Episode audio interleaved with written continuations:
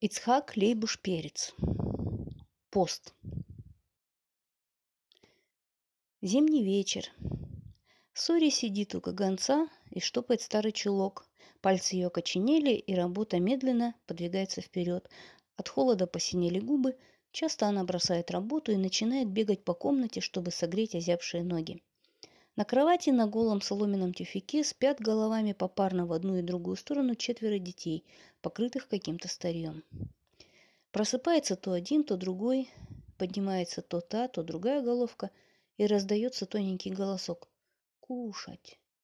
«Потерпите, детки», — успокаивает их Соря. «Скоро придет отец и принесет ужин, и я вас всех тогда разбужу».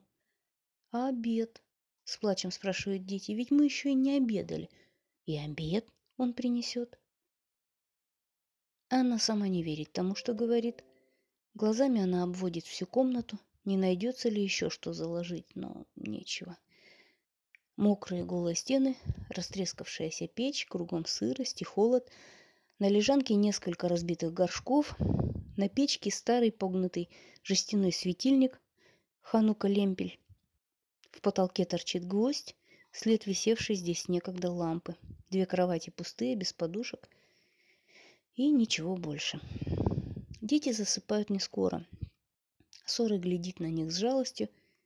У нее сжимается сердце, заплаканные глаза устремляются на дверь. На ступеньках, ведущих в подвал, послышались тяжелые шаги, гремят жестяные кувшины то справа, то слева. Луч надежды озарил ее изможденное лицо. Она ударяет ногой об ногу, тяжело поднимается, подходит к двери, открывает ее. Входит бледный, сгорбленный еврей, нагруженный пустыми жестяными кувшинами. «Ну?» – тихо спрашивает Сора. Он ставит на пол кувшины, снимает с себя коромысло, вздыхает и отвечает еще более тихим голосом. «Ничего. Опять ничего. Никто не уплатил. Завтра, говорят, отдадут. Каждый говорит завтра, послезавтра первого. Дети с утра почти ничего не ели, говорит Сора. Хорошо, что хоть спят бедные дети. Она не может удержаться и начинает тихо плакать. Что же ты глупая плачешь? спрашивает муж. Ох, Мендель. Мендель, дети так голодны. Усилием воли она старается остановить слезы. И чем же все это кончится, говорит она печально. Что ни день, становится все хуже. Хуже? Нет, Сура, не греши. В прошлом году было хуже, куда хуже. Мы и тогда были без куска хлеба, да к тому же еще и без квартиры.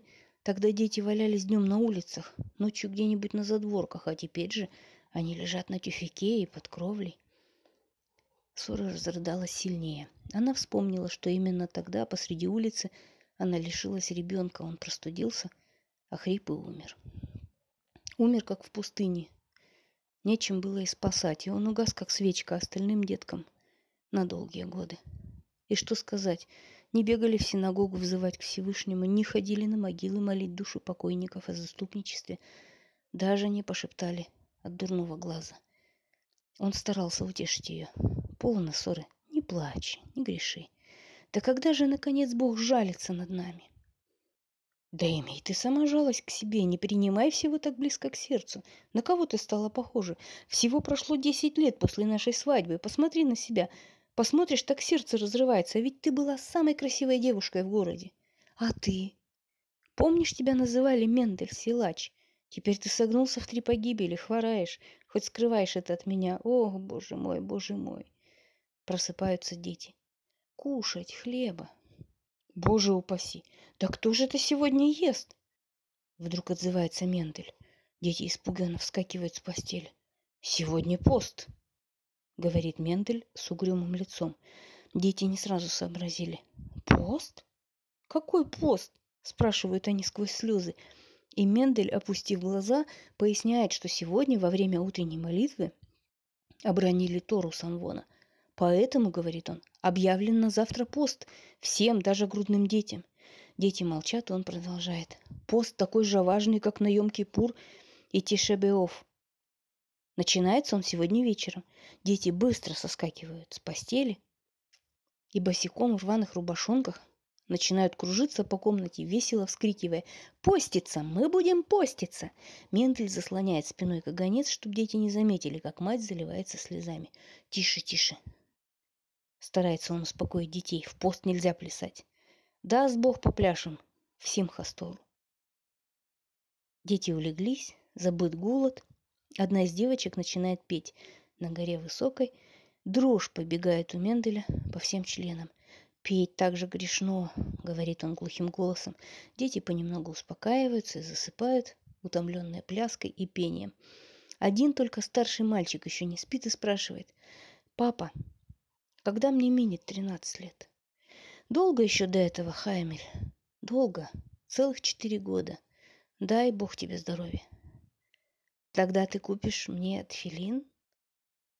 «А то как же? И мешочек для них?» Ну, разумеется. И молитвы не купишь, маленький, с золотым обрезом, ну, с Божьей помощью. Моли Бога, Хаймель. Тогда я уж ни в один пост не стану есть. Да-да, Хаймель, ни в один пост. А про себя он прибавляет. Боже великий, только не знать бы им таких постов, как сегодня.